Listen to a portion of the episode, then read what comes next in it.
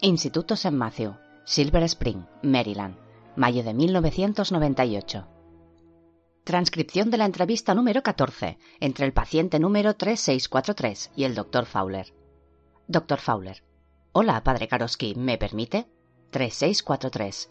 Adelante, padre Fowler. Dr. Fowler. ¿Le gustó el libro que le presté? 3643. Oh, por supuesto. Las confesiones de San Agustín. Ya lo terminé. Me ha resultado de lo más interesante. Es increíble hasta dónde puede llegar el optimismo humano. Dr. Fowler. No le comprendo, padre Karosky. 3643. Pues es usted, y solo usted en este lugar, quien puede comprenderme, padre Fowler. El único que no me llama por mi nombre, buscando una vulgar familiaridad innecesaria que denigra la dignidad de ambos interlocutores. Dr. Fowler. Está hablando del padre Conroy. 3643. Ah, ese hombre. Se empeña en sostener una y otra vez que yo soy un paciente normal que necesita una cura. Soy un sacerdote al igual que él, y esa dignidad es la que olvida constantemente, insistiendo en que le llame doctor. Doctor Fowler. Creía que ese punto ya había quedado aclarado la semana pasada, padre Karosky. Es bueno que la relación con Conroy sea exclusivamente médico-paciente. Usted necesita ayuda para superar algunas deficiencias de su psique maltratada. 3643. ¿Maltratada? ¿Maltratada por quién? ¿Acaso usted quiere también someter a prueba el amor por mi Santa Madre? Le ruego que no siga el mismo sendero que el padre Conroy. Incluso ha afirmado que me haría escuchar unas cintas que me sacarían de dudas. Doctor Fowler. ¿Unas cintas? 3643. Eso dijo. Doctor Fowler. Creo que no debería oír usted esas cintas, padre Karosky. No sería sano para usted. Hablaré con el padre Conroy al respecto. 3643. Como usted considere, pero no tengo ningún temor. Doctor Fowler. Escuche, padre, me gustaría aprovechar al máximo esta sesión. Y hay algo que me ha interesado mucho de lo que usted dijo antes, sobre el optimismo de San Agustín en las confesiones. ¿A qué se refería? 3643. Y aunque yo aparezca risible a tus ojos, tú te volverás a mí lleno de misericordia. Doctor Fowler. No comprendo qué le parece tan optimista en esa frase. ¿Acaso no confía usted en la bondad y la misericordia infinitas de Dios? 3643. El Dios misericordioso es un invento del siglo XX, padre Fowler. Doctor Fowler. San Agustín vivió en el siglo IV. 3643. San Agustín estaba horrorizado por su propio pasado pecaminoso y se lanzó a escribir una sarta de mentiras optimistas. Doctor Fowler. Padre, pero esa es la base de nuestra fe, que Dios nos perdona. 3643. No siempre. Aquellos que se dirigen a la confesión como quien va a lavar el coche. Ah, me producen náuseas. Doctor Fowler. ¿Eso siente usted cuando administra la confesión? ¿Asco? 3643. Repugnancia. Muchas veces he vomitado dentro del confesionario, del asco que me provocaba la persona al otro lado de la rejilla, las mentiras, la fornicación, el adulterio, la pornografía, la violencia, el robo, todos ellos, entrando en ese estrecho habitáculo llenos de porquería, soltándolo todo, volcándolo todo encima de mí. Doctor Fowler. Pero, padre, no nos lo cuentan a nosotros, se lo cuentan a Dios. Nosotros solo somos el transmisor. Cuando nos ponemos la estola nos convertimos en Cristo. 3643. Lo sueltan todo, llegan sucios y creen salir limpios. Bendígame, padre, porque he pecado. He robado diez mil dólares a mi socio. Bendígame, padre, porque he pecado. He violado a mi hermana pequeña. Bendígame, padre, porque he pecado. He hecho fotos a mi hijo y las he colgado en Internet. Bendígame, padre, porque he pecado. He hecho lejía en la comida de mi marido para que deje de hacer uso del matrimonio, porque me cansa su olor a cebolla y sudor. Y así un día y otro día. Doctor Fowler. Pero, padre Karosky, la confesión es algo maravilloso si hay arrepentimiento y auténtico propósito de enmienda. 3643. Algo que nunca se produce. Siempre, siempre arrojan sobre mí sus pecados, me dejan solo frente al rostro impasible de Dios. Soy lo único que se interpone entre sus iniquidades y la venganza del Altísimo. Doctor Fowler. Realmente ve a Dios como un ser de venganza. 3643. Su corazón es duro como el pedernal, duro como la piedra inferior de la muela. Desde su majestad temen las olas, las ondas del mar se retiran, la espada que le toca no se clava, ni la lanza, ni la flecha, ni el venablo. Mira a todos con orgullo, pues es el rey de los feroces. Doctor Fowler. He de reconocer, padre, que me sorprende su conocimiento de la Biblia en general y del Antiguo Testamento en particular. Pero el libro de Job queda obsoleto ante la verdad del Evangelio de Jesucristo. 3643. Jesucristo solo es el Hijo, pero el juicio lo realiza el Padre, y el Padre tiene un rostro de piedra. Doctor Fowler, lamento que esté usted subido a la atalaya de sus propias convicciones. Desde ahí la caída es mortal de necesidad, padre Karosky, y si escucha las cintas de Conroy, tenga usted por seguro que se producirá. Hotel Rafael, Largo Febo 2, jueves 7 de abril de 2005, 12 y 25 del mediodía. Residencia Santo Ambrosio. Buenas tardes. Quería hablar con el cardenal Robaira, dijo la joven periodista en un malísimo italiano. Al otro lado del teléfono se azaró. ¿Puedo preguntar de parte de quién? No fue mucho, el tono apenas varió una octava, pero fue suficiente para alertar a la periodista. Andrea Otero llevaba trabajando cuatro años para el diario El Globo, cuatro años en los que había pateado salas de prensa de tercera, entrevistando a personajes de tercera y escrito historias de tercera. Tenía veinticinco años cuando entró al periódico y había conseguido el trabajo por enchufe. Empezó en Cultura, donde su redactor jefe jamás se la tomó en serio. Siguió en Sociedad, donde su redactor jefe nunca confió en ella, y ahora estaba en Internacional, donde su redactor jefe no creía que estuviera a la altura. Pero ella lo estaba. No todo eran las notas ni el currículum, también estaba el sentido común, la intuición, el olfato periodístico. Y si Andrea Otero tuviese realmente de esas cualidades el 10% de lo que ella creía tener, sería una periodista merecedora del Pulitzer. No le faltaba confianza en sí misma, en su metro setenta, en sus rasgos angelicales, en su pelo castaño y en sus ojos azules.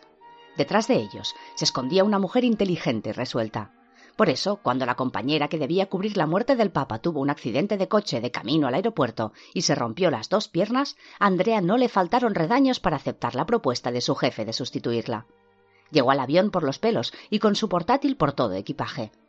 Por suerte, había unas tiendecitas de lo más mono cerca de la Piazza Navona, que se encontraba a treinta metros del hotel.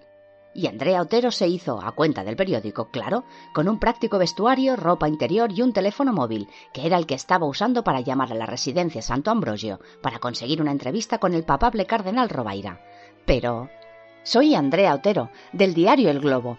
El cardenal me prometió una entrevista para hoy jueves. Por desgracia, no contesta su móvil. ¿Sería tan amable de pasarme con su habitación, por favor?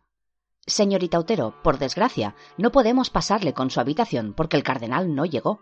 ¿Y cuándo llegará? Bueno, es que no va a venir. Vamos a ver, no llegó o no va a venir. No llegó porque no va a venir. ¿Va a hospedarse en otro sitio? Ah, no lo creo. Quiero decir, supongo que sí.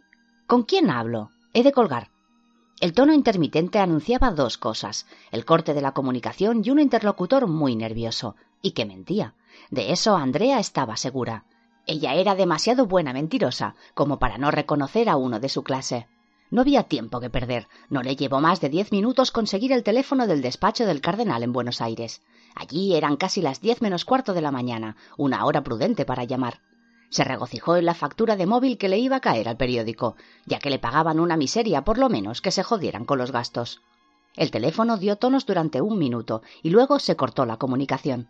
Era raro que no hubiera nadie. Lo intentó otra vez. Nada. Probó con el número de centralita. Una voz de mujer contestó enseguida. Arzobispado, buenos días. Con el cardenal Robaira, dijo en castellano.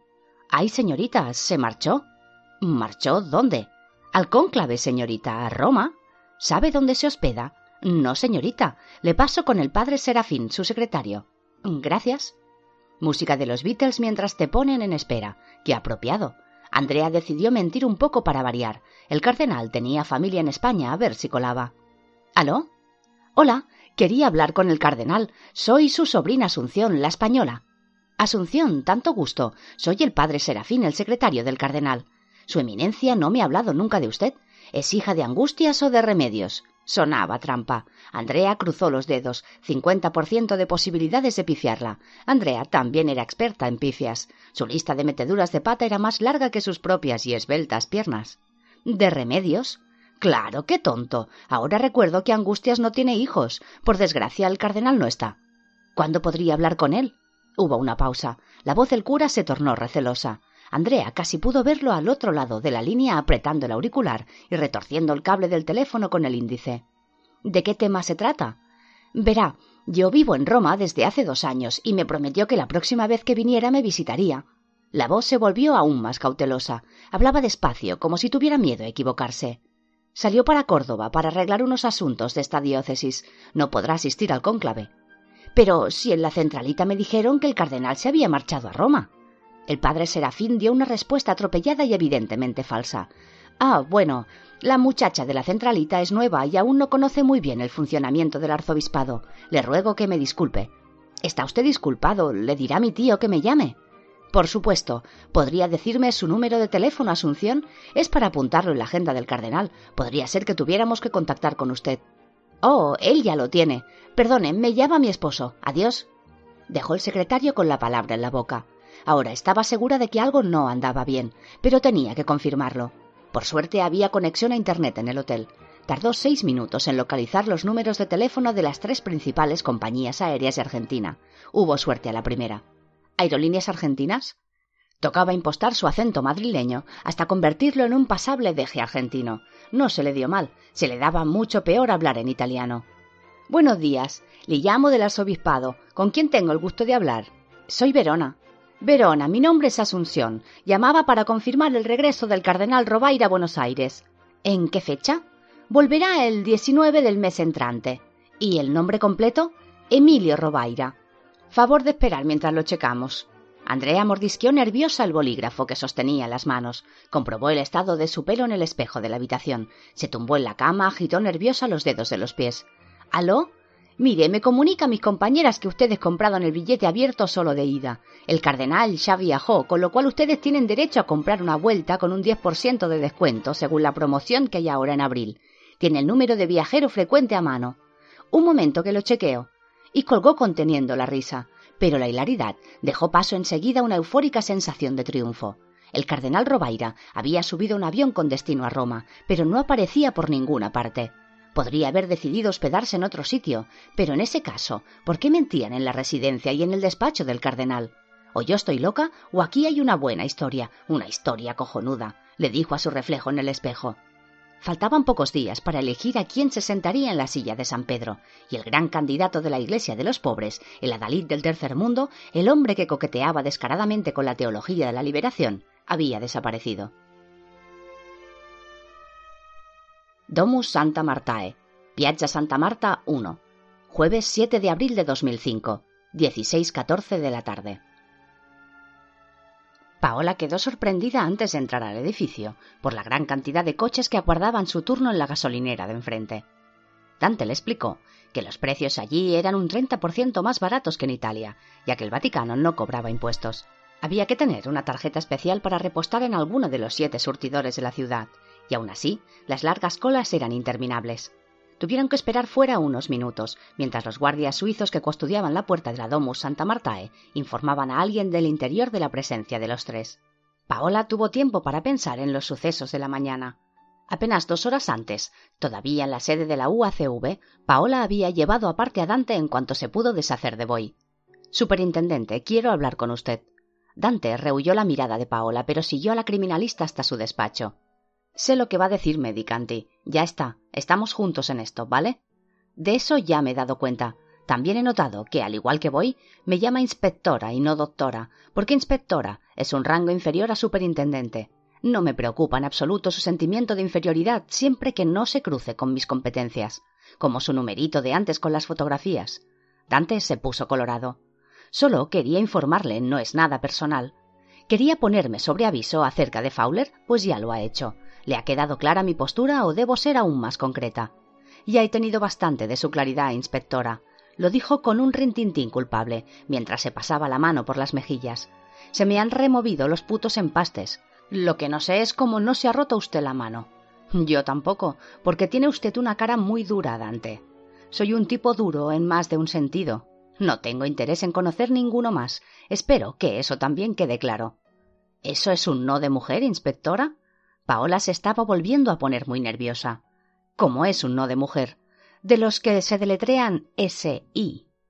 Es un no que se deletrea N-O, machista de los cojones. Tranquila, no hay ninguna necesidad de excitarse, Ricura. La criminalista se maldijo mentalmente. Estaba cayendo en la trampa de Dante, dejando que jugara con sus emociones. Pero ya estaba bien. Adoptaría un tono más formal, para que el otro notara su frío desprecio decidió imitar a Boy, al que ese tipo de confrontaciones se le daban muy bien.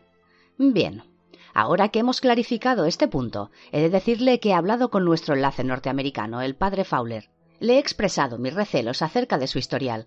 Fowler me ha expuesto unos argumentos sumamente convincentes y que a mi juicio son suficientes para confiar en él.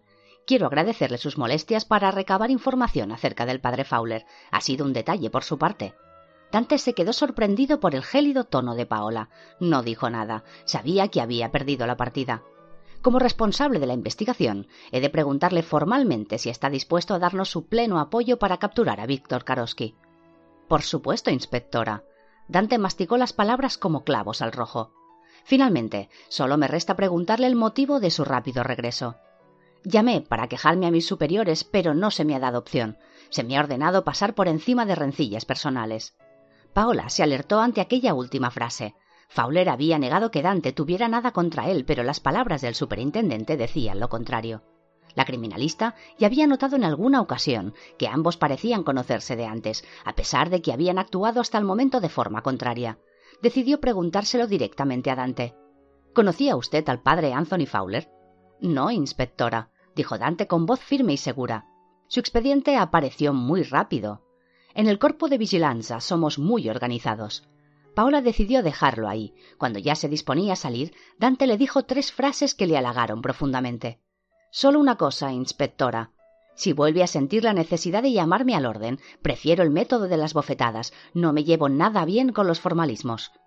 Paola solicitó a Dante conocer personalmente el lugar donde iban a residir los cardenales. Y allí estaban, en la Domus Santa Martae, la casa de Santa Marta, situada al oeste de la Basílica de San Pedro, aunque dentro de los muros vaticanos. Era un edificio de apariencia austera por fuera, líneas rectas y elegantes, sin molduras, ni adornos, ni estatuas. En comparación con las maravillas que la rodeaban, la domus destacaba tan poco como una pelota de golf en un cubo de nieve. Hubiera sido difícil que un ocasional turista, no lo sabía en aquella zona del Vaticano que estaba restringida, hubiera dedicado dos miradas a aquella construcción. Pero cuando llegó la autorización y los guardias suizos les flanquearon la entrada, Paola descubrió que por dentro el aspecto era bien distinto a su aspecto interior.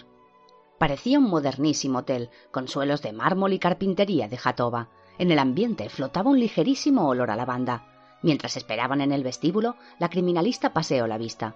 De las paredes colgaban cuadros en los que Paola creyó reconocer el estilo de los grandes maestros italianos y holandeses del siglo XVI, y ninguno aparentaba ser una reproducción. ¡Caray! Se asombró Paola que estaba intentando limitar su abundante emisión de tacos. Lo conseguía solo cuando estaba tranquila. Conozco el efecto que causa, dijo Fowler pensativo. La criminalista recordó que cuando Fowler había estado invitado en la Domus, sus circunstancias personales no habían sido agradables. Es todo un choque con respecto al resto de los edificios del Vaticano, al menos los que yo conozco, lo nuevo y lo viejo. ¿Sabe cuál es la historia de esta residencia, doctora? ¿Cómo sabe? En 1978 hubo dos cónclaves seguidos, separados por apenas dos meses.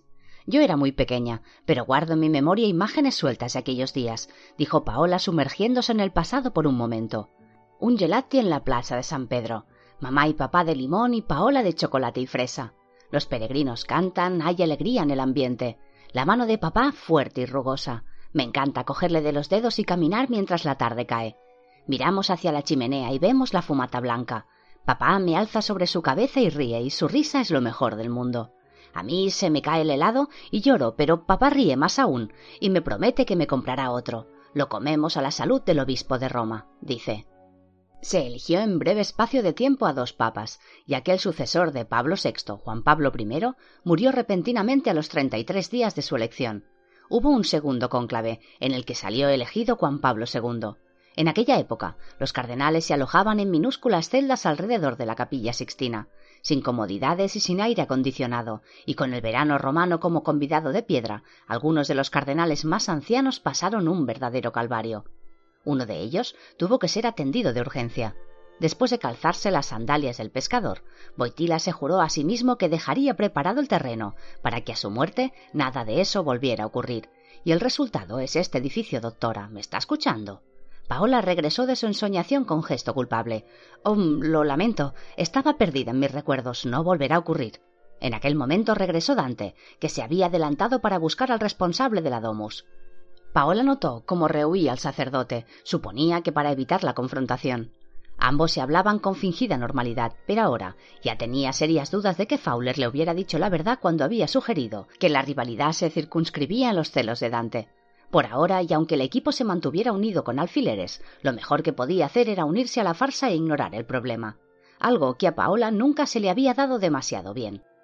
El superintendente venía acompañado de una religiosa bajita, sonriente y sudorosa, enfundada en un hábito negro.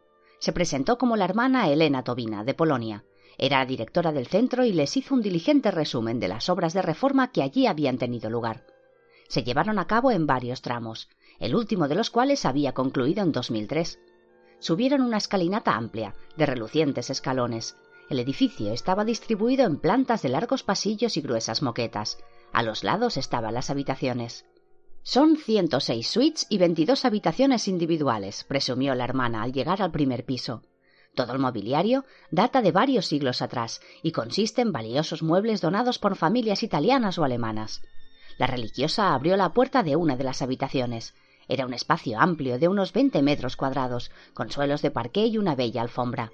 La cama era también de madera y tenía un bello cabecero repujado. Un armario empotrado, un escritorio y un baño completo completaban la habitación. Esta es la estancia de uno de los seis cardenales que no han llegado aún. Los otros 109 ya están ocupando sus habitaciones, aclaró la hermana. La inspectora pensó que al menos dos de los ausentes no iban a aparecer jamás. ¿Están seguros aquí los cardenales, hermana Elena? inquirió Paola con precaución. No sabía hasta qué punto la monja estaba al corriente del peligro que acechaba a los purpurados. Muy seguros, hija mía, muy seguros. El edificio solo tiene un acceso, custodiado permanentemente por dos guardias suizos. Hemos mandado retirar los teléfonos de las habitaciones y también los televisores. Paula se extrañó de la medida. Los cardenales están incomunicados durante el cónclave, sin teléfono, sin móvil, sin radio, sin televisión, sin periódicos y sin Internet. Ningún contacto con el exterior bajo pena de excomunión, le aclaró Fowler. Órdenes de Juan Pablo II antes de morir. Pero no será nada fácil conseguir aislarles completamente, ¿verdad, Dante? El superintendente sacó pecho. Le encantaba presumir de las hazañas de su organización como si las llevara a cabo personalmente. Verá, inspectora, contamos con la última tecnología en inhibidores de señal. No estoy familiarizada con la jerga de los espías, explíquese. Disponemos de unos equipos electrónicos que han creado dos campos electromagnéticos, uno aquí y otro en la capilla Sixtina. En la práctica, son como dos paraguas invisibles. Debajo de ellos no funciona ningún dispositivo que requiera contacto con el exterior. Tampoco puede atravesarlos ningún micrófono direccional ni ningún aparato espía. Compruebe su teléfono móvil. Paola lo hizo y vio que efectivamente no tenía cobertura. Salieron al pasillo. Nada, no había señal. ¿Y qué hay de la comida? Se prepara aquí mismo, en las cocinas, dijo la hermana Elena con orgullo. El personal está formado por diez religiosas, que son las que atienden en el turno de día los diversos servicios de la Domus Santa Martae. Por la noche solo se queda el personal de recepción, por si hubiera alguna emergencia. Nadie está autorizado a estar en el interior de la domus, solo los cardenales.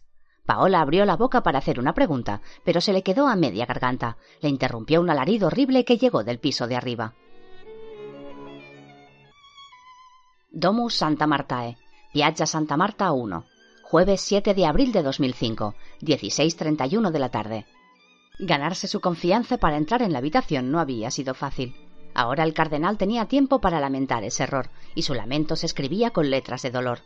Karosky le realizó un nuevo corte con la navaja en el pecho desnudo. Tranquilo, Eminencia, ya falta menos. La víctima se debatía con movimientos cada vez más débiles. La sangre que empapaba la colcha y que goteaba pastosa sobre la alfombra persa se llevaba sus fuerzas. Pero en ningún momento perdió la conciencia. Sintió todos los golpes y todos los cortes. Karosky terminó su obra en el pecho. Con orgullo de artesano contempló lo que había escrito. Sujetó la cámara con pulso firme y capturó el momento. Era imprescindible tener un recuerdo. Por desgracia, allí no podía usar la videocámara digital, pero aquella cámara desechable, de funcionamiento puramente mecánico, cumplía estupendamente. Mientras pasaba el rollo con el pulgar para realizar otra foto, se burló del cardenal Cardoso. Salude, Eminencia. Oh, claro, no puede usted. Le quitaré la mordaza, ya que necesito su don de lenguas. Karosky se rió él solo de su macabro chiste, dejó la cámara y le mostró al cardenal el cuchillo mientras sacaba su propia lengua en gesto burlón. Y cometió su primer error. Comenzó a desatar la mordaza. El purpurado estaba aterrorizado, pero no tan exánime como las otras víctimas. Reunió las pocas fuerzas que le quedaban y exhaló un alarido terrible que resonó por los pasillos de la Domus Santa Martae. Domus Santa Martae, Piazza Santa Marta 1, jueves 7 de abril de 2005, 16.31 de la tarde. Cuando escuchó el grito, Paola reaccionó inmediatamente. Le indicó con un gesto a la monja que se quedara donde estaba y subió los peldaños de tres en tres mientras sacaba la pistola. Fowler y Dante le seguían un escalón por detrás, y las piernas de los tres casi chocaban en su esfuerzo por subir los peldaños a toda velocidad. Al llegar al piso de arriba, se detuvieron desconcertados. Estaban en el centro de un pasillo largo lleno de puertas. ¿En cuál ha sido? dijo Fowler. Mierda, eso me gustaría saber a mí. No se separen, caballeros, dijo Paola. Podría ser él y es un cabrón muy peligroso. Paola escogió la izquierda, el lado contrario al del ascensor. Creyó oír un ruido en la habitación 56. Pegó el oído a la madera, pero Dante le indicó con la mano que se apartara. El robusto superintendente hizo un gesto a Fowler y ambos embistieron la puerta, que se abrió con dificultad. Los dos policías entraron de golpe, Dante apuntando al frente y Paola hacia los lados. Fowler se quedó en la puerta, con las manos a la altura del pecho. Sobre la cama había un cardenal. Estaba muy pálido y muerto de miedo, pero intacto. Les miró asustado levantando las manos. No me hagan daño, por favor. Dante miró a todas partes y bajó la pistola. ¿Dónde ha sido? Creo que en la habitación de al lado, dijo apuntando con un dedo pero sin bajar las manos. Salieron al pasillo de nuevo. Paola se colocó a un lado de la puerta 57 y Dante y Fowler repitieron el numerito del ariete humano. La primera vez los hombros de ambos se llevaron un buen golpe, pero la cerradura no cedió. A la segunda embestida saltó con un tremendo crujido. Sobre la cama había un cardenal. Estaba muy pálido y muy muerto, pero la habitación estaba vacía. Dante la cruzó en dos pasos y miró en el cuarto de baño. Meneó la cabeza. En ese momento sonó otro grito. ¡Socorro! ¡Ayuda! Los tres salieron atropelladamente del cuarto. Al fondo del pasillo, al lado del ascensor, un cardenal estaba tirado en el suelo, con la ropa hecha un ovillo. Fueron hasta él a toda velocidad. Paola llegó primero y se arrodilló a su lado, pero el cardenal ya se levantaba. Cardenal Shaw, dijo Paule reconociendo a su compatriota. Estoy bien, estoy bien. Solo me ha empujado, se ha ido por ahí, dijo señalando una puerta metálica diferente a las habitaciones. Quédese con él, padre. Tranquilos, estoy bien. Cojan a ese fraile impostor, dijo el cardenal Shaw. Vuelva a su habitación y cierre la puerta, le gritó Fowler. Los tres cruzaron la puerta del fondo del pasillo y salieron a una escalera de servicio. Olía humedad y podrido por debajo de la pintura de las paredes. El hueco de la escalera estaba mal iluminado. Perfecto para una emboscada, pensó Paola. Karoski aún tiene el arma de Pontiero. Podría estar esperándonos en cualquiera de los recodos y volarnos la cabeza al menos a dos de nosotros antes de que nos diéramos cuenta y a pesar de eso, bajaron atropelladamente los escalones, no sin tropezar más de una vez. Siguieron las escaleras hasta el sótano, un nivel por debajo de la calle, pero la puerta allí estaba cerrada con un grueso candado. Por aquí no ha salido. Volvieron sobre sus pasos. En el piso anterior oyeron ruidos. Atravesaron la puerta y salieron directamente a las cocinas. Dante se adelantó a la criminalista y entró el primero, el dedo en el gatillo y el cañón apuntando hacia adelante. Tres monjas dejaron de trastear entre las sartenes y les contemplaron con los ojos como platos. ¿Ha pasado alguien por aquí? les gritó Paola. No respondieron. Siguieron mirando hacia adelante con ojos bovinos. Una de ellas incluso siguió partiendo judías sobre un puchero ignorándola. Que si ha pasado alguien por aquí, un fraile, repitió la criminalista. Las monjas se encogieron de hombros. Fowler le puso una mano en el brazo. Déjelas, no hablan italiano. Dante siguió la cocina hasta el final y se encontró con una puerta metálica de unos dos metros de ancho. Tenía un aspecto muy sólido. Intentó abrirla sin éxito. Le señaló la puerta a una de las monjas mostrando a la vez su identificación del Vaticano. La religiosa se acercó hacia el superintendente e introdujo una llave en un cajetín disimulado en la pared. La puerta se abrió con un zumbido.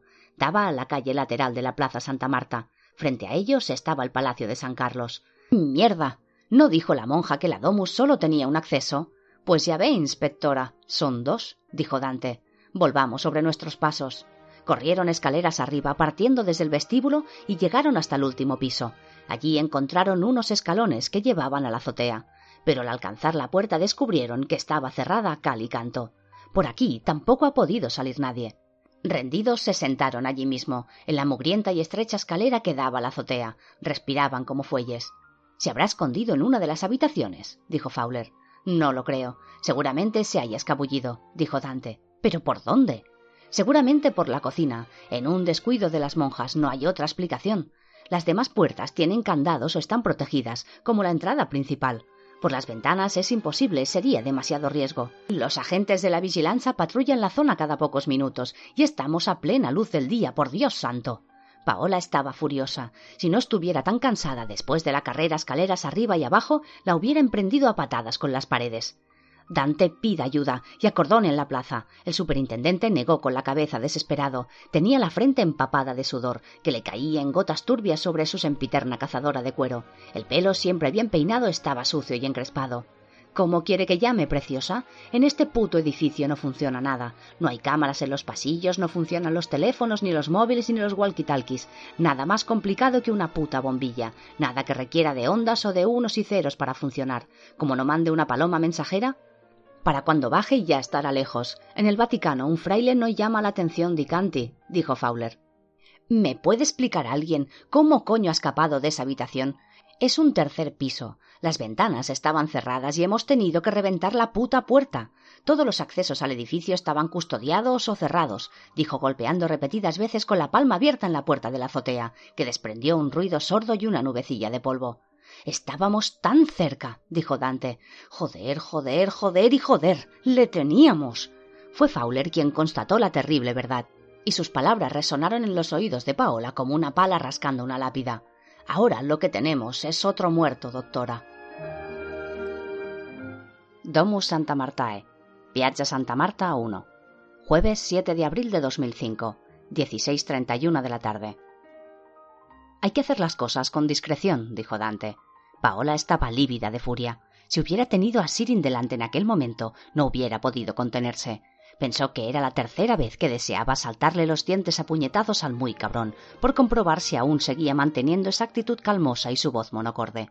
Después de topar con el obstáculo de la azotea, habían descendido las escaleras cabizbajos. Dante tuvo que ir hasta el otro lado de la plaza para conseguir que le funcionara el móvil, y habló con Sirin para solicitar refuerzos y pedir que analizasen la escena del crimen. La respuesta del inspector general de la vigilancia era que solo podría acceder un técnico de la UACV y que debería hacerlo con ropa de civil.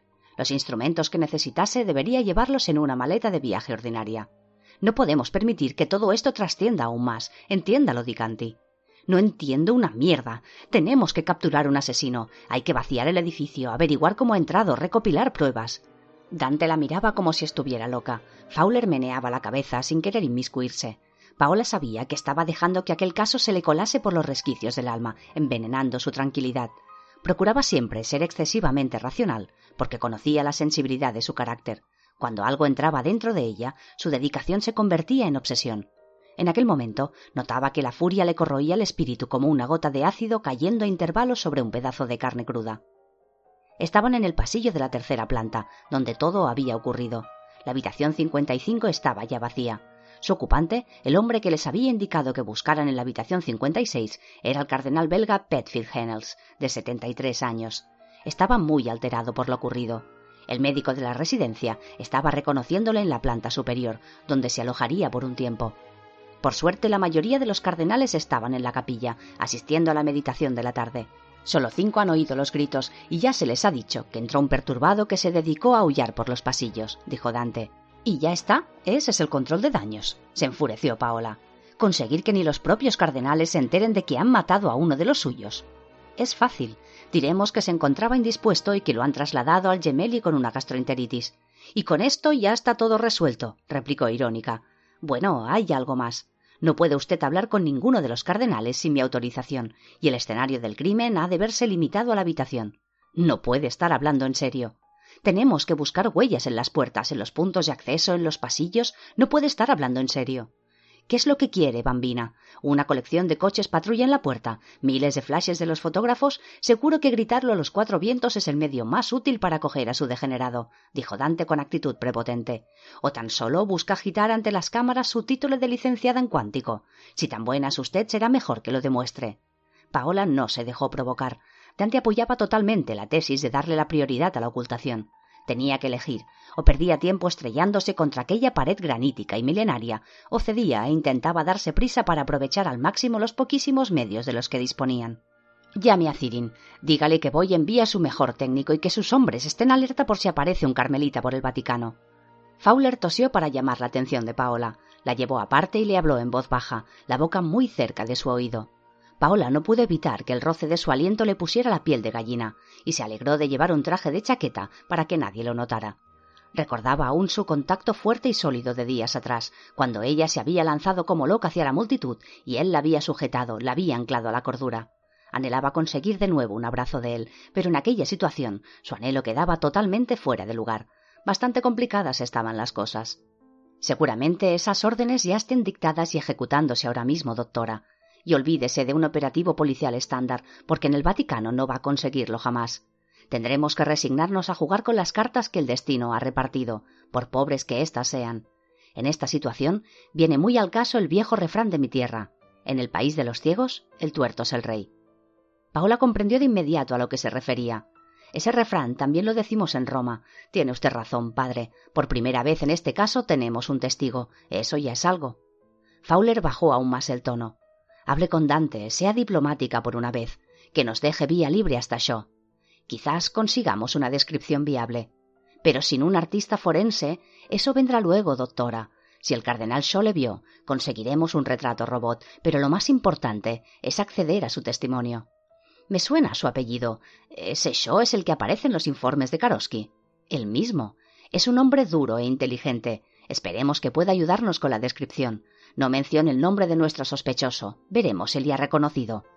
Paola asintió y regresó junto a Dante. ¿Qué? ¿Ya han terminado de secretos ustedes dos, tortolitos? La criminalista decidió hacer caso omiso del comentario. El padre Fowler me ha recomendado calma y creo que voy a seguir su consejo.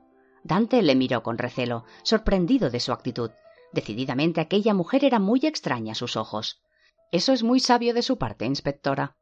No ya habíamos dato la croce, ¿verdad, Dante? Es una forma de verlo. Otra muy distinta es darse cuenta que es usted una invitada en un país que no es el suyo.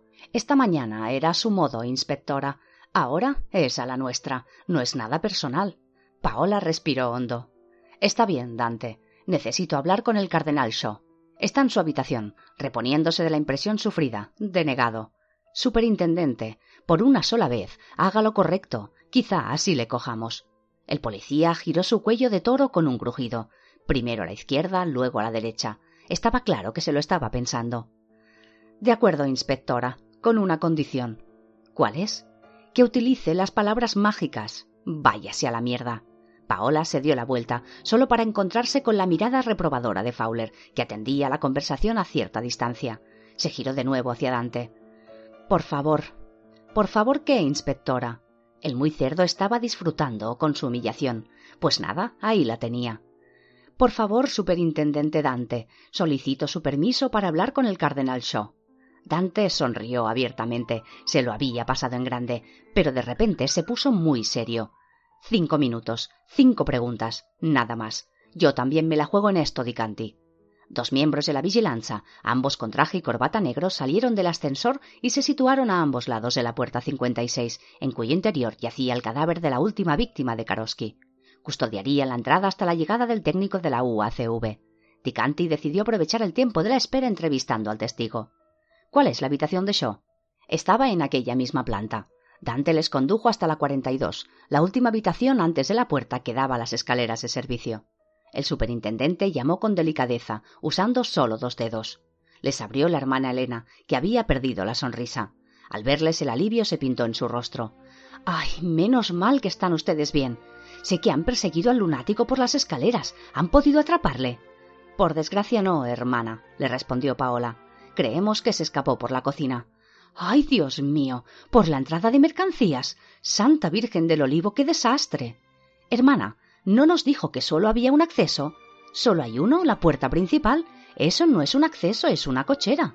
Es gruesa y tiene una llave especial. Paola comenzaba a darse cuenta de que la hermana Elena y ellos no hablaban el mismo italiano. Se tomaban muy a pecho los sustantivos. El ase, digo, el asaltante, ¿pudo entrar por allí, hermana? La monja negaba con la cabeza. La llave solo la tenemos la hermana Economa y yo, y ella solo habla polaco, como muchas de las hermanas que trabajan aquí. La criminalista dedujo que la hermana Economa debía ser la que había abierto la puerta a Dante. Solo dos copias de las llaves. El misterio se complicaba. ¿Podemos pasar a ver el cardenal? La hermana Elena negó con la cabeza enérgicamente. Imposible, doctora. Está, ¿cómo se dice? Zdenerbovani. En estado de nervios. Solo será un momento, dijo Dante. La monja se puso aún más seria. Zaden, no y no. Parecía que prefería refugiarse en su idioma natal para dar la negativa. Ya estaba cerrando la puerta cuando Fowler puso un pie en el marco, impidiendo que se cerrara del todo, y le dijo con voz vacilante y masticando las palabras Spraviec przyjemność, potrzebujemy żeby widzieć cardenal i ostra Elena. La monja abrió los ojos como platos. Wasz język polski nie es dobry. Lo sé. Debería visitar más a menudo su bello país, pero no he estado allí desde los tiempos en que nació Solidarnost. La religiosa meneó la cabeza ceñuda, pero era evidente que el sacerdote se había ganado su confianza. A regañadientes abrió la puerta del todo, haciéndose a un lado. ¿Desde cuándo sabe usted polaco? le susurró Paola mientras entraban. Solo tengo ligeras nociones, doctora. Viajar ensancha la mente, ya sabe. Dicanti se permitió mirarle asombrada un segundo antes de dedicar toda su atención al hombre que estaba tendido en la cama. La habitación quedaba en penumbra, ya que la persiana estaba casi echada. El cardenal Shaw tenía un pañuelo o quizá una toalla mojada sobre la frente. Con tan poca luz no se distinguía bien. Cuando se acercaron a los pies de la cama, el purpurado se incorporó sobre un codo resoplando y la toalla le resbaló por la cara. Era un hombre de rasgos firmes, de constitución más bien gruesa. El pelo, completamente blanco, estaba apelmazado en la frente, donde la toalla lo había mojado. Perdonen, yo. Dante se inclinó para besar el anillo cardenalicio, pero el cardenal le detuvo. No, por favor, ahora no. El inspector dio un paso atrás, algo extrañado. Tuvo que carraspear antes de tomar la palabra. Cardenal Shaw, lamentamos la intromisión, pero necesitamos hacerle unas preguntas. ¿Se siente con fuerzas de respondernos? Claro, hijos míos, claro. Solo estaba descansando un momento. Ha sido una terrible impresión el verme asaltado así en este lugar santo. De hecho, tengo una cita para resolver unos asuntos dentro de pocos minutos. Sean breves, por favor. Dante miró a la hermana Elena y luego a Shaw. Este comprendió, sin testigos. Hermana Elena, por favor, avise al cardenal Paulik de que me retrasaré un poco, si es tan amable. La monja salió de la estancia refunfuñando maldiciones a buen seguro poco propias de una religiosa. ¿Cómo ocurrió todo? preguntó Dante. Había subido a mi habitación a recoger mi breviario cuando escuché un grito terrible. Me quedé paralizado unos segundos, supongo que intentando averiguar si había sido producto de mi imaginación. Creí oír ruido de gente subiendo la escalera a toda prisa y después un crujido. Salí al pasillo extrañado. En la puerta del ascensor había un fraile carmelita que se ocultaba en el pequeño recodo que forma la pared. Le miré y él se dio la vuelta y también me miró. Había mucho odio en sus ojos. Santa Madre de Dios. En ese momento sonó otro crujido y el carmelita me embistió. Yo caí al suelo y grité. El resto ya lo saben ustedes. Pudo verle bien la cara, intervino Paola. Estaba casi toda tapada por una tupida barba. No recuerdo gran cosa. ¿Podría describirnos su rostro y su complexión física? no lo creo. Tan solo le vi un segundo y mi vista ya no es lo que era. No obstante, recuerdo que tenía el pelo blanco grisáceo, pero supe enseguida que no era un fraile. ¿Qué le indujo pensar eso, Eminencia? inquirió Fowler. Su manera de actuar, por supuesto. Allí, pegado a la puerta del ascensor, no parecía un siervo de Dios en absoluto. La hermana Elena regresó en ese momento carraspeando nerviosa. Cardenal Shaw, el cardenal Paulik, dice que en cuanto sea posible le espera a la comisión para comenzar a preparar las misas de novendiales. Les he preparado la sala de reuniones del primer piso. Gracias, hermana. Adelántese usted con Antun, porque necesitaré algunas cosas. Dígales que en cinco minutos estaré con ustedes. Dante se dio por enterado de que Shaw daba por terminada la reunión. Gracias por todo, Eminencia. Hemos de retirarnos ya. No saben cuánto lo lamento. Las misas de novendiales se dirán en todas las iglesias de Roma y en miles por todo el mundo, rogando por el alma de nuestro Santo Padre. Es un trabajo ímprobo y no lo voy a retrasar por un simple empujón. Paola iba a decir algo, pero Fowler le apretó discretamente el codo y la criminalista se tragó la pregunta. Con un gesto se despidió también del purpurado. Cuando estaban a punto de salir de la habitación, el cardenal les hizo una pregunta de lo más comprometida. ¿Tiene ese hombre algo que ver con las desapariciones? Dante se giró muy despacio y respondió con palabras que destilaban almíbar en todas sus vocales y consonantes. De ningún modo, Eminencia. Se trata tan solo de un provocador. Probablemente uno de esos jóvenes antiglobalización. Suelen disfrazarse para llamar la atención, ya lo sabe. El cardenal se incorporó un poco más, hasta sentarse en la cama. Se dirigió a la monja. Corre el rumor, entre algunos de mis hermanos cardenales, de que dos de las figuras más preeminentes de la curia no van a asistir al cónclave. Espero que ambos se encuentren bien. ¿Dónde ha oído eso su eminencia? Paola se sorprendió. En su vida había escuchado una voz tan suave, dulce y humilde como aquella con la que Dante había formulado su última pregunta. Ay, hijos míos, a mi edad uno olvida muchas cosas. Como quien susurró que entre café y el postre, pero puedo asegurarles de que no soy el único que lo sabe. Eminencia, seguramente se trate tan solo de un rumor sin fundamento. Si usted nos disculpa, hemos de ocuparnos de buscar al alborotador.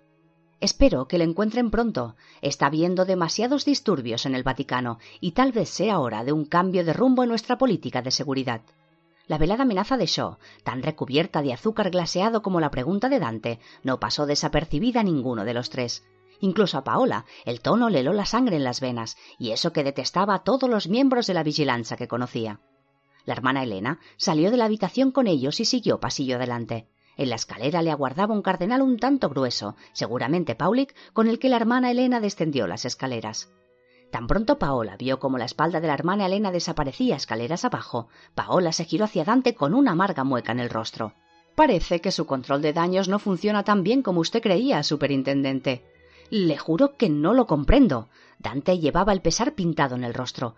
Al menos esperemos que no conozcan la verdadera razón. Desde luego no parece posible, y tal y como están las cosas, incluso yo podría ser el próximo que calce las sandalias rojas. Como mínimo, los purpurados saben que algo raro está ocurriendo, dijo la criminalista. Sinceramente, me encantaría que la maldita cosa les estallara en las narices para que pudiéramos trabajar como el caso requiere. Dante iba a replicar airado cuando alguien apareció en la escalinata de mármol.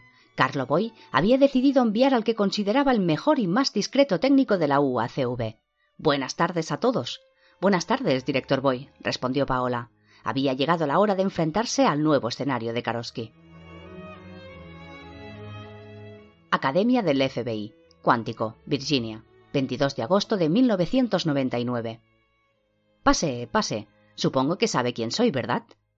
Para Paola, conocer a Robert Weber era el equivalente a lo que sentiría un egiptólogo si Ramsés II le invitara a tomar café. Entró en la sala de reuniones, donde el famoso criminólogo estaba repartiendo las calificaciones a los cuatro estudiantes que habían seguido el curso. Llevaba diez años retirado, pero sus pasos firmes aún imponían un respeto reverencial en los pasillos del FBI. Aquel hombre había revolucionado la ciencia forense al crear un nuevo método para localizar a los criminales, el perfil psicológico. En el elitista curso que el FBI impartía para formar nuevos talentos a lo largo del globo, él era siempre el encargado de dar las notas. A los chicos les encantaba, porque podían ver cara a cara a alguien a quien admiraban mucho. Claro que le conozco, señor. Debo decirle, sí, ya lo sé, es un honor conocerme y bla, bla, bla. Si me dieran un dólar por cada vez que me dicen esa frase, ahora sería un hombre rico. El criminalista tenía la nariz hundida en una gruesa carpeta. Paola metió la mano en el bolsillo del pantalón y sacó un papel arrugado que le tendió a Weber. Es un honor conocerle, señor. Weber miró el papel y se echó a reír.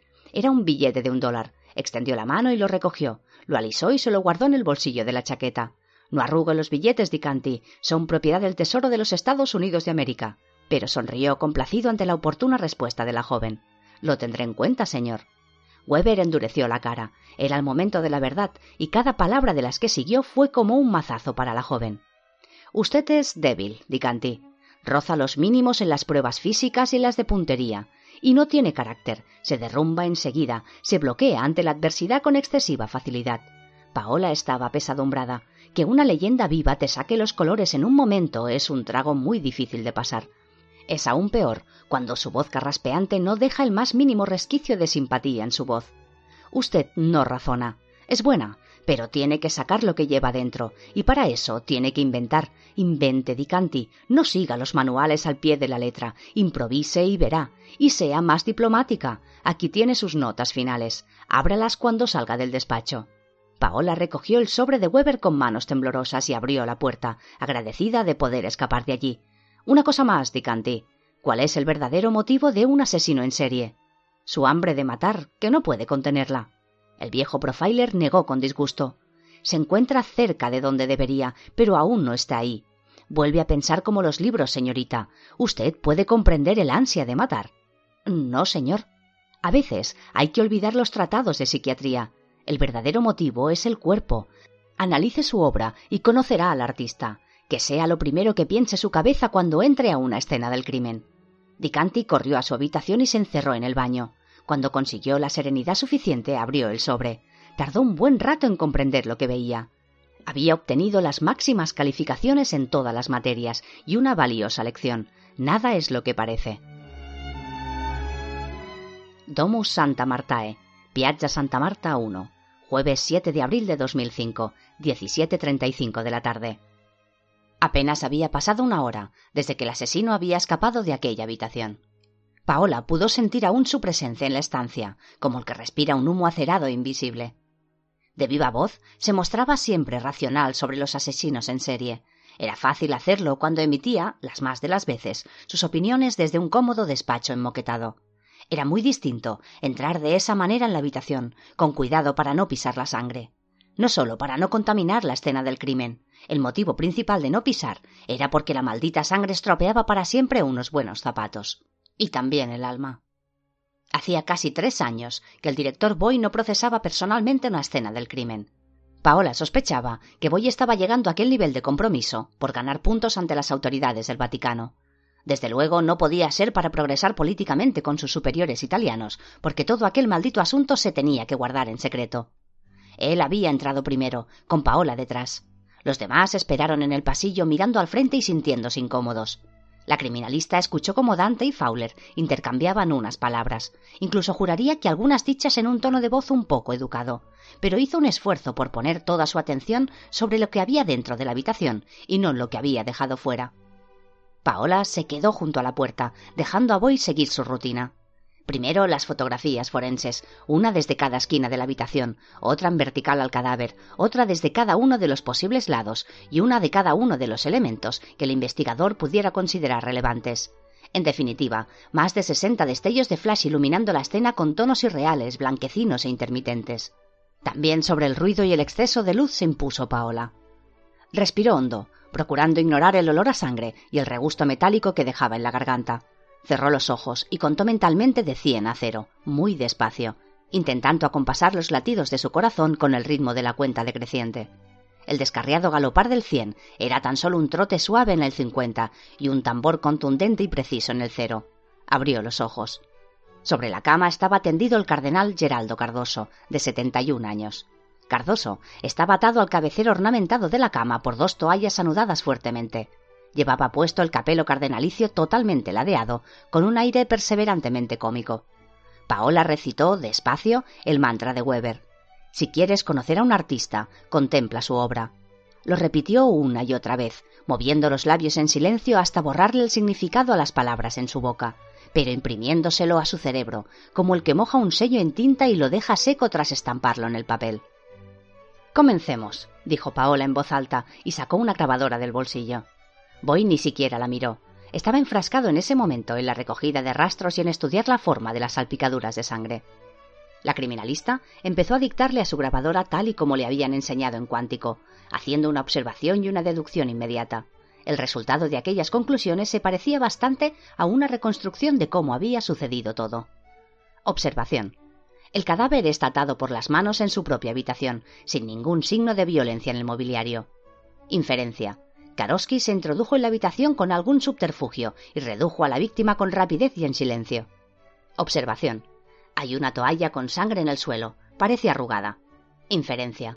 Con toda probabilidad, Karosky colocó a la víctima una mordaza y la sacó para seguir adelante con su macabro modus operandi, cortar la lengua.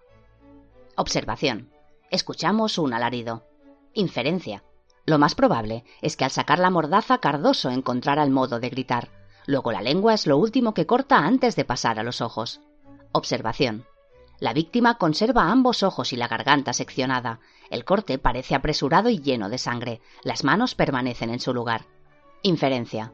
El ritual de Karosky en este caso comenzó por torturar el cuerpo, para después continuar con el despiece ritual. Fuera la lengua, fuera los ojos, fuera las manos. Paola abrió la puerta de la habitación y le pidió a Fowler que pasara un momento. Fowler hizo una mueca al contemplar el macabro espectáculo, pero no apartó la mirada. La criminalista rebobinó la cinta de la grabadora y ambos escucharon el último punto. ¿Cree que hay algo especial en el orden que realiza el ritual?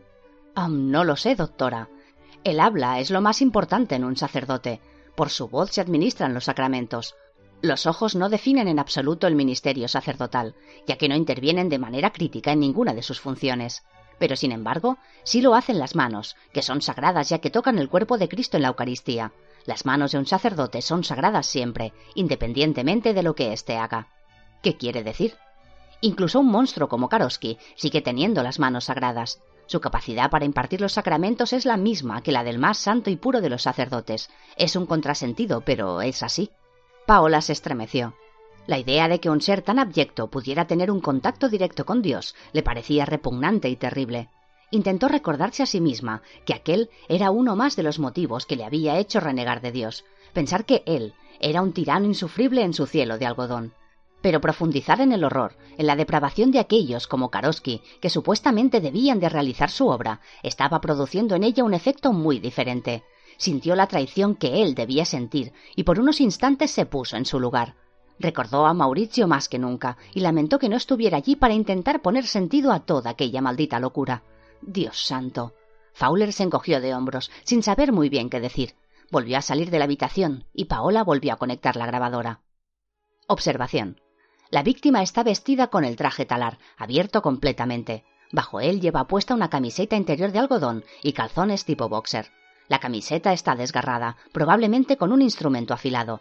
Sobre el pecho hay varios cortes que forman las palabras ego te absolvo. Inferencia. El ritual de Karosky, en este caso, comenzó por torturar el cuerpo, para después continuar con el despiece ritual. Fuera la lengua, fuera los ojos, fuera las manos. Las palabras ego te absolvo fueron encontradas también en los escenarios de Portini, según las fotos presentadas por Dante, y Robaira. La variación en este caso es extraña. Observación. Hay gran cantidad de manchas de salpicaduras y retrosalpicaduras por las paredes. También una huella parcial de pisada en el suelo, junto a la cama. Parece sangre. Inferencia. Todo en esta escena del crimen es muy extraño. No podemos deducir que su estilo haya evolucionado o que haya adaptado al medio. Su modus es anárquico y... La criminalista pulsó el botón de stop en la grabadora. Allí había algo que no encajaba, algo que estaba terriblemente mal. ¿Qué tal va, director? Mal, muy mal. He sacado huellas de la puerta, de la mesita de noche y del cabecero de la cama, pero poco más. Hay varios juegos de huellas, pero creo que uno corresponde a las de Karosky. En aquel momento estaba sosteniendo una lámina de plástico en la que se había impreso una huella de índice bastante clara, que acababa de obtener del cabecero de la cama. La estaba comparando al trasluz con la huella aportada por Fowler de la ficha de Karosky, obtenida por el propio Fowler en su celda tras la fuga de éste, ya que no era práctica habitual en el San Matthew tomar las huellas de los pacientes. Solo es una impresión previa, pero creo que hay coincidencia en varios puntos. Esta horquilla ascendente es bastante característica, y esta cola déltica decía Boy más para sí mismo que para Paola. Paola sabía que cuando Boy reconocía como buena una huella dactilar es que lo era. Boy tenía fama como experto dactilógrafo. Viéndole allí lamentó la lenta rutina que había convertido a su excelente forense en un burócrata. ¿Nada más, doctor? Nada más. Ni pelos, ni fibras, nada. Este hombre es realmente un fantasma. Si llega a usar guantes me hubiera creído que a Cardoso lo mató un espíritu. No hay nada de espiritual en esa tráquea reventada, doctor. El director miró al cadáver con pasmada extrañeza, tal vez reflexionando sobre las palabras de su subordinada o extrayendo sus propias conclusiones. Finalmente le respondió No, no mucho, la verdad. Paola salió de la habitación, dejando a Boy encargándose de su trabajo.